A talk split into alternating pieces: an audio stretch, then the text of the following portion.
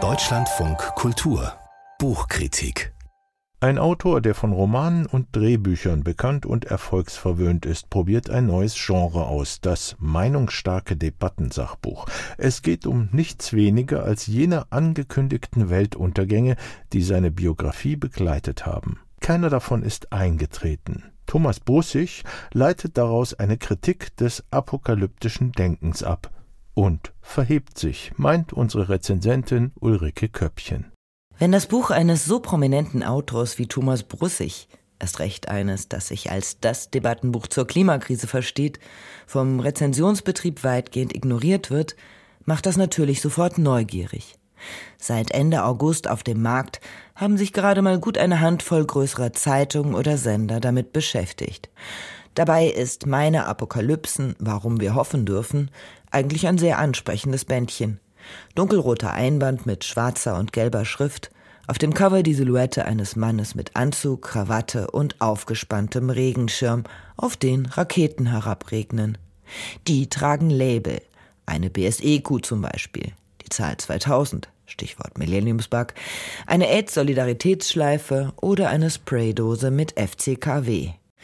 Die Symbole stehen für die zahlreichen Apokalypsen, die Brussig, Jahrgang 1964, schon erlebt und überlebt hat und die er in seinem Buch noch einmal persönlich Revue passieren lässt. Angefangen von der Gefahr des Atomkriegs zwischen den Supermächten, die in den 80er Jahren eine Art neues Horrorgenre entstehen ließ. Mit Filmen wie The Day After oder Jugendbüchern, die atomare Katastrophen und Kriege in den scheußlichsten Farben ausmalten. In Westdeutschland trieb die Angst vor dem Atomkrieg eine ganze Generation auf die Straße. Aber auch in der DDR, wo Brussig aufwuchs, war diese Furcht offenbar allgegenwärtig.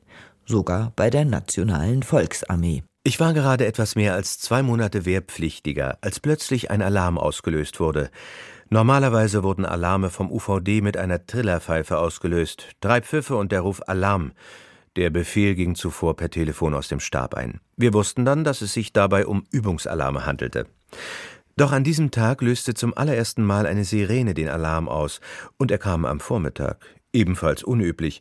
Probealarme kamen meist in der Stunde vor dem Aufstehen. Das Beunruhigende war, selbst die Offiziere waren von dem Alarm überrascht. Einer sagte kreidebleich, jetzt geht's los. Wenige Minuten später saß ich mit den anderen Wehrpflichtigen auf einem LKW, schaute auf den Appellplatz und erwartete jede Sekunde einen Lichtblitz, so hell, dass die Sonne dagegen nur eine Funzel wäre, dann eine Ahnung von Hitze, in der ich schneller verbrenne, als dass mir heiß wird. Was genau den Alarm bei der NVA-Einheit ausgelöst hatte, erfahren wir nicht. Jedenfalls war es nicht der tödliche und tückische Atomangriff aus dem Westen, genauso wenig wie AIDS die Menschheit dahin gerafft hat, alle Computersysteme an Neujahr 2000 wegen des Millennium-Bugs ausfehlen oder BSE uns um den Verstand gebracht hat. Aber welche Panik hatten wir davor und wie schräg fühlt sich das im Nachhinein an? Brussigs Panoptikum der German Angst ist insofern treffend und unterhaltsam, soweit es sich auf die bereits überstandenen Apokalypsen bezieht. Aber die sind für ihn nur das Vorspiel zu seinem eigentlichen Thema, der Klimakatastrophe. In der stecken wir ja bekanntlich mittendrin und die Art und Weise, wie gegenwärtig darüber öffentlich diskutiert wird, geht dem Autor gewaltig auf den Senkel. Obwohl die ganze Klimarhetorik anscheinend an Inkonsistenz, Gefühligkeit, Panikmache und Rechthaberei krankt, scheint sie doch ein Gefühl hervorzubringen, das viele vereinigt Verzweiflung. Als ich von einer Aktivistin der letzten Generation den Satz hörte, es wird nie wieder alles gut, sprach sie aus, was Zeitgeist ist. Vielleicht ist dieser Satz sogar zum Slogan geworden, den ich verpasst habe. Dieser Satz beschreibt zweifellos ein Verbrechen. Ich nehme ihn persönlich. Sehr persönlich. Wortreich zieht Brussig gegen den Alarmismus in der Klimadebatte zu Feld, von den Grenzen des Wachstums, die der Club of Rome bereits 1972 auszumachen glaubte, bis zu Greta Thunbergs I Want You to Panic. Den Klimawandel leugnet er dabei nicht Wohl aber bestreitet er, dass dieser ausweglos zum Untergang der Menschheit führen wird, wenn nicht sofort, ja sofort die Emissionen auf Null gesenkt würden. Um nicht missverstanden zu werden, ich teile die Ansicht der Warner, dass die Erderwärmung eine gewaltige Herausforderung ist und dass wir es leichter hätten, es gäbe sie nicht. Aber stehen über zwei Grad Erwärmung mit naturgesetzlicher Unausweichlichkeit einem besseren Leben entgegen? Als Reminder, dass man die Dinge auch anders sehen könnte, ist das zunächst ein erfrischender Kontrapunkt zum herrschenden Zeitgeist. Zumal der schrille Duktus der Alternativlosigkeit, der die mediale Klimadebatte durchzieht, in einer Demokratie etwas problematisch ist, in der zumindest vom Grundsatz her doch alles verhandelbar sein sollte. Doch leider bleibt es nicht bei Diskurskritik, sondern Brussig erliegt immer wieder der Versuchung, dem Publikum zu erklären, wie der Hase in Sachen Klimapolitik läuft. Also Dämme bauen, Deiche, öffentliche Räume zum Abkühlen, autonomes Fahren und Atomkraft.